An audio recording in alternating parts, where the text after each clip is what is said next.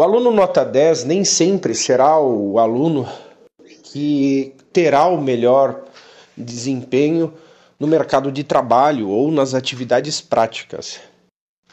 Por que, que isso pode acontecer? E por que o aluno, que muitas vezes girou com notas em torno da média, acima da média, mas não é um aluno que é perfeito nas pontuações em todas as notas, por que, que ele pode ter um bom desempenho, ter uma, um bom posicionamento de mercado? Por uma razão muito simples. Uma das questões principais que nós temos de considerar é a própria estrutura educacional do ensino superior.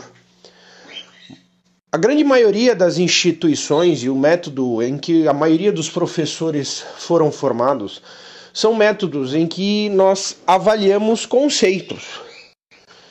Então, é dada uma definição, você explica esse conceito e passa para o próximo. Existem às vezes disciplinas diversas que nem sequer discutem uma realidade clínica, uma problemática que acontece no dia a dia ou quando fazem é de forma superficial. Então o aluno ele estuda esperando que a avaliação que ele receba sempre seja uma avaliação sobre teste de conceito. O que é tal coisa? O que significa tal coisa? E isso é um método extremamente superficial quando ele é pautado exclusivamente em conceitos. E quando não são discutidos o que acontece dentro do mundo real. Por exemplo, dentro do contexto da patologia, é obrigatório que quando apresente um conceito, a gente traga algum, alguma relação, muitas vezes, com o caso em si. Então eu falo de uma doença, vou fazer correlação com a patologia clínica, com a clínica, com sinais clínicos, com desfecho na histopatologia, com desfecho na necrópsia.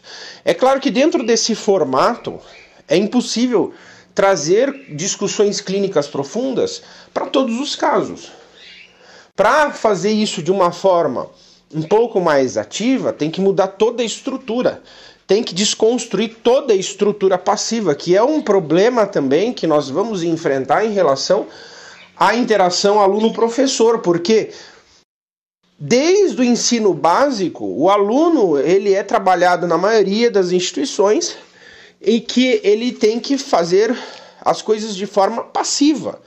Então ele tem que sentar em fileira e ele tem que esperar que o conhecimento seja levado até, até ele, para que ele assimile aquele conhecimento que é levado, para que ele seja testado se ele decorou aquilo que foi levado para ele. E isso se reproduz dentro da graduação e é um limitante para o desenvolvimento profissional se a pessoa não se atenta que o mundo real não funciona dessa forma. Então, muitas vezes, alguns alunos que são nota 10 são alunos que são muito bons em decorar conceitos. São alunos que têm uma ampla capacidade para decorar informações que foram passadas em sala de aula, mas que às vezes eles não têm um bom trato pessoal, às vezes eles podem não apresentar é, um, um bom desenvolvimento prático e não sabem às vezes solucionar problemas. E aí que é uma grande questão Dentro do mercado de trabalho, nós precisamos aprender a solucionar problemas, a abordar problemas de diferentes formas e trazer solução para eles. A estrutura em que nós é, resolvemos o problema delegando ao outro a solução sem buscar uma solução prática dentro da nossa competência é algo que posterga a resolução de questões práticas importantes. Então, por exemplo, quando eu vou atender um animal, eu preciso atender o animal, eu preciso trazer algum apontamento, alguma solução, um prognóstico, um diagnóstico, algo do gênero. Então, se eu sou responsável por esse animal, eu tenho que aprender a passar por todas essas etapas nesse atendimento. Não tem como eu, por exemplo, chegar para atender um animal, eu olho o animal e eu falo o seguinte: olha, vem aqui você e faça você o atendimento para mim porque você é mais capaz do que eu. O outro vai fazer o exame físico porque você é melhor. Ou se o caso for difícil, sempre é o chefe que vai resolver, certo? Então, o que é importante no desenvolvimento profissional do indivíduo é desenvolver competências que vão ser trabalhadas além daquilo que é decorar conceito. Porque você precisa aprender a aplicar o conceito. E como é que a gente faz isso? Uma primeira coisa importante: estágio. Contato com o ambiente prático. Tá? Então, quem pode ajudar a direcionar isso, às vezes, é o professor que tem um contato com atividades práticas, para contar como é esse mundo real e trazer contextos realistas. E aí você vai para atividade prática de rotina e você se depara com os diferentes desafios e vai aprendendo a lidar. Segundo ponto, mudança na forma de abordar o conteúdo. Então, quando você vê, por exemplo, determinado conceito, você tem que refletir o que seria esse animal dentro do ambiente clínico, dentro do ambiente real, e você buscar correlação com essas outras disciplinas, mesmo aquelas ditas disciplinas que não apropriei o conteúdo. Então você integrar os conhecimentos com conhecimentos que agreguem a informação do ponto de vista realista integrar os conhecimentos das diferentes disciplinas tal como é no mundo real. E não a polarização em uma disciplina, imaginando que qualquer disciplina é uma caixa isolada, uma coisa que é completamente fora de qualquer realidade, de qualquer curso.